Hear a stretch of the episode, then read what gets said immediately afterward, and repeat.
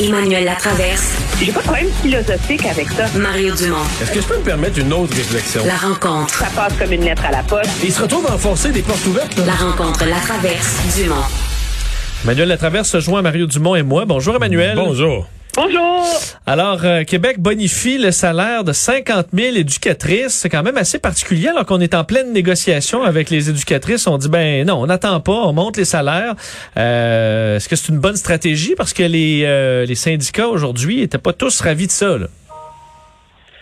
On peut revenir sur les syndicats, j'en ai long à dire.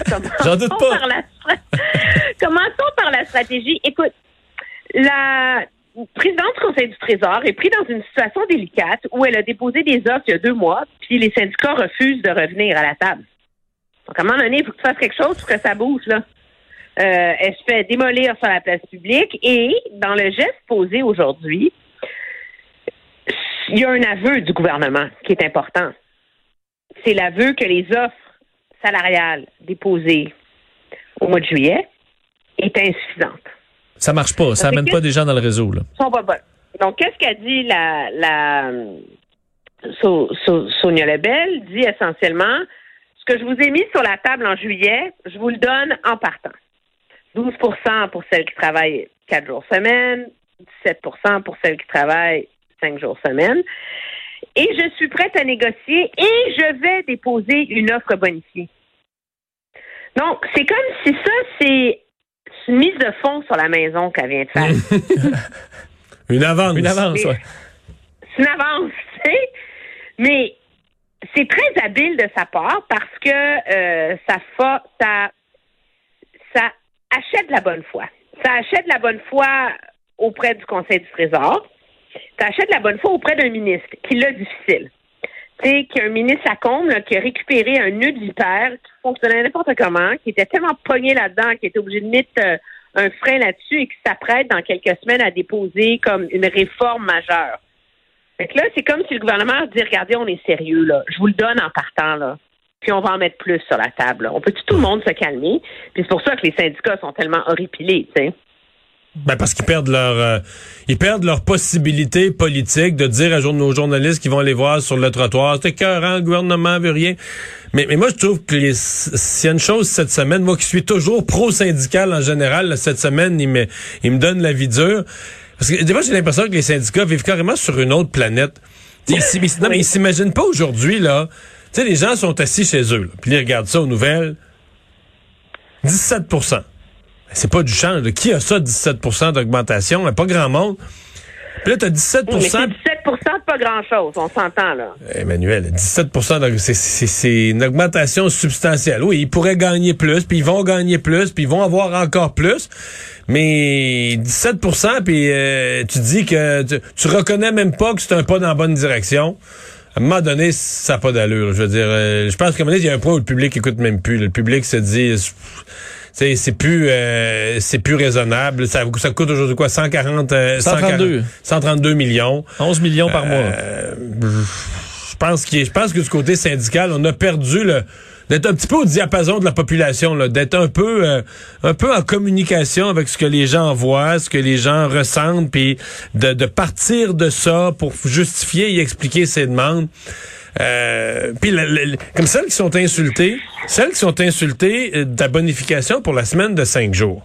Bon ben, prends-le pas. Le gouvernement t'oblige pas. Si le gouvernement avait imposé la semaine de cinq jours, je comprendrais. Le gouvernement dit, moi, j'ai une préférence. Je veux donner plus de services aux... il faut pour forcer la semaine de 40 heures. Non, Ouais. il la force pas. Il la bonifie.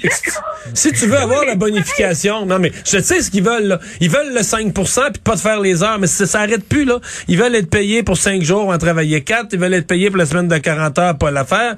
Ils veulent, ils veulent, ils veulent puis pas donner puis mais ça se peut plus là. Ça peut pas être ça. Il n'y a pas un journal où le monde était payé 5 jours puis on travaillait 4. Oh, Euh, L'école bleue de Montréal qui ont réussi à obtenir ça à une époque là.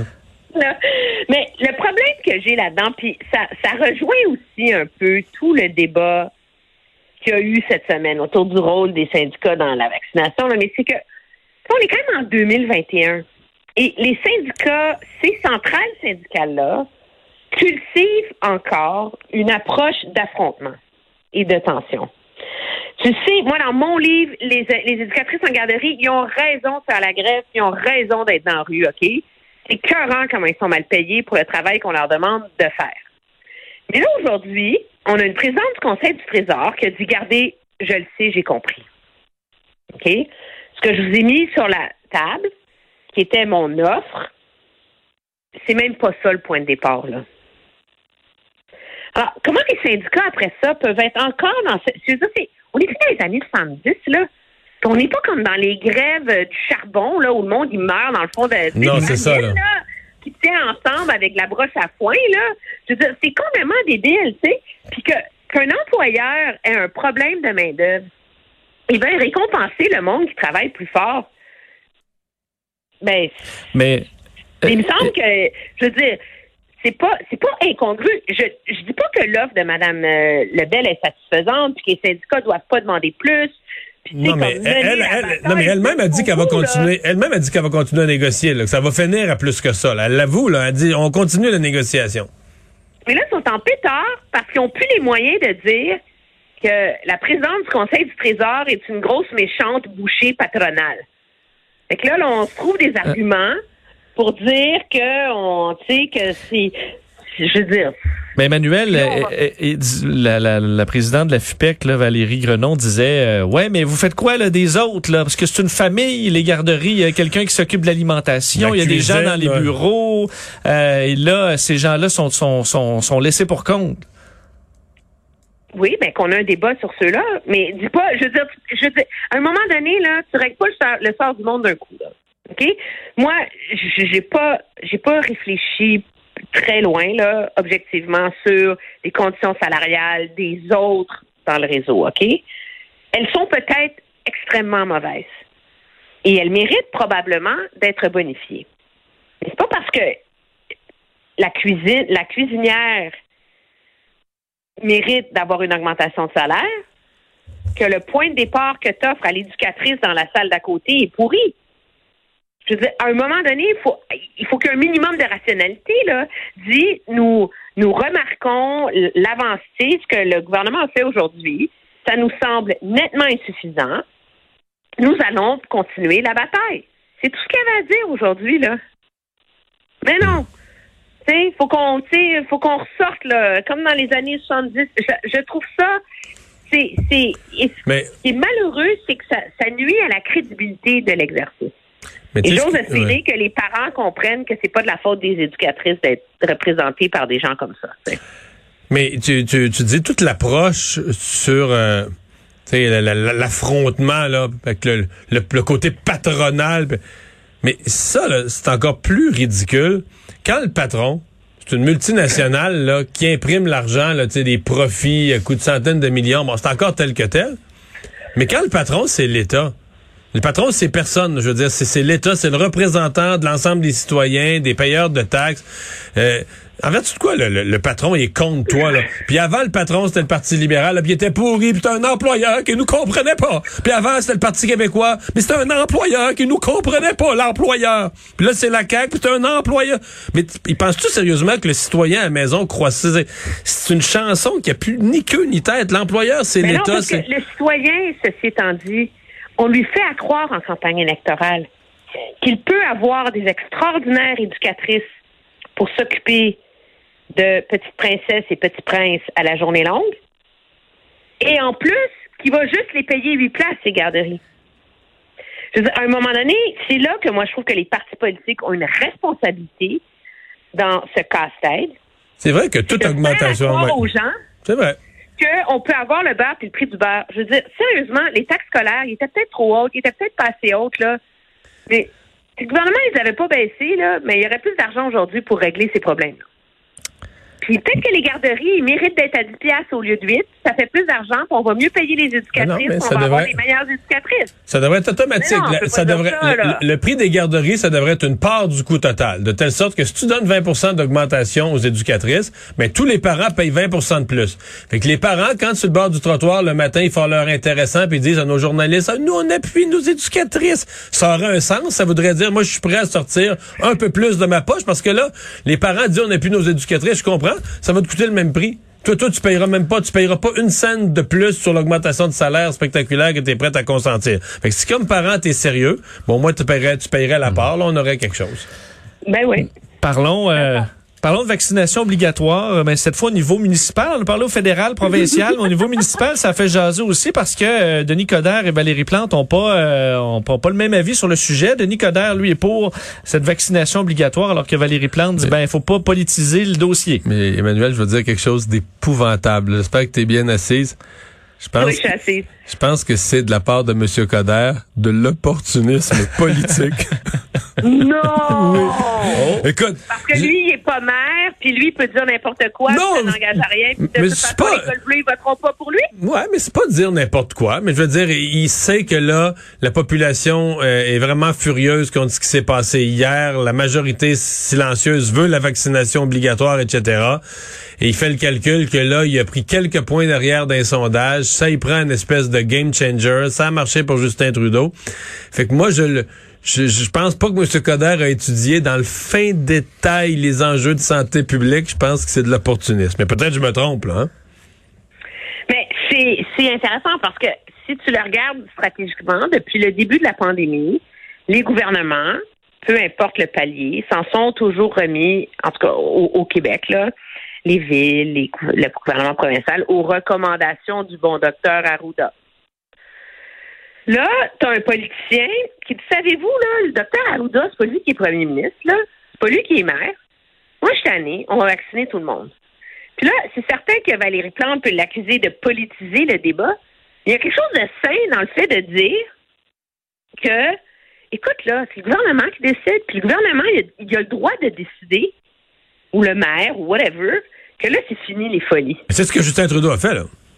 Ben, d'un, c'est ce que Justin Trudeau a fait, mais il l'a fait beaucoup plus habilement, parce que quand tu regardes la manière dont c'est mis en œuvre du côté du fédéral, tout a été fait pour gagner l'adhésion des centrales syndicales. Donc, et, et ils ont développé ça en négociant avec eux. Ils ont été très habiles. Ils ont fait la, ils l'ont annoncé la veille de la campagne.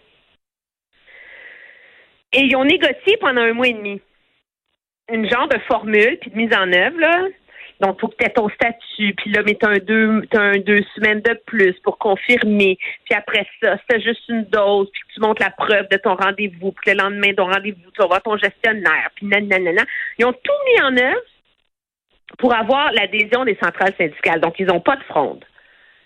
Donc, si M. Coder veut nous expliquer comment lui, il réussira, là, face Ouais, mais- au col bleu en particulier, là où M. Dubé a échoué face au milieu de la santé, j'en serais ravi.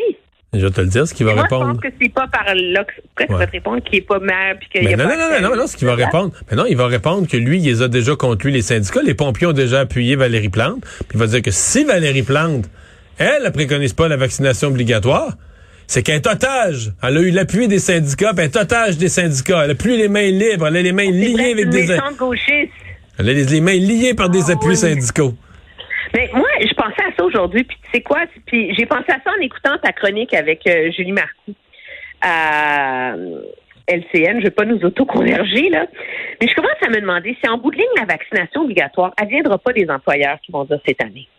C'est ce qu'on voit aux États-Unis, c'est qui est Ah le pays de la, du refus de vaccination, là. Et à un moment donné, les employeurs s'en vendent pas sur la place publique, là, de dire qu'ils s'en vont tordre le bras de leurs employés, là. Mais ils le font dans les faits au Canada. Et à un moment donné, c'est par là que ça va passer. C'est par la bande, ce qui évite les affrontements délirants où des centrales syndicales sont obligées de faire un show, puis un bras de fer, puis whatever, puis où ça se règle derrière des portes closes, où tu as un patron qui dit, regarde là, qui trouve une formule qui fonctionne avec le syndicat, qui est légitime, puis où on y arrive comme ça. Et moi, je, je commence à me demander si la voie de la vaccination obligatoire ou de la vaccination à des taux qui permettent de mettre fin à ce cauchemar ne passe pas par le secteur privé où finalement ça se passe un peu plus rationnellement, tu sais. Peut-être euh, à suivre, mais chose certaine, aux États-Unis, ce qui est drôle, c'est que les mêmes citoyens, si ça venait du gouvernement, une obligation vaccinale, ils crieraient au complot. Mais quand ça vient de Walmart, ils trouvent ça bien correct, puis ils vont se faire vacciner. Les employés de Walmart partent, puis ils vont se faire vacciner. Ah ben oui, c'est ça. Hey, merci Emmanuel, demain. Salut. Bye.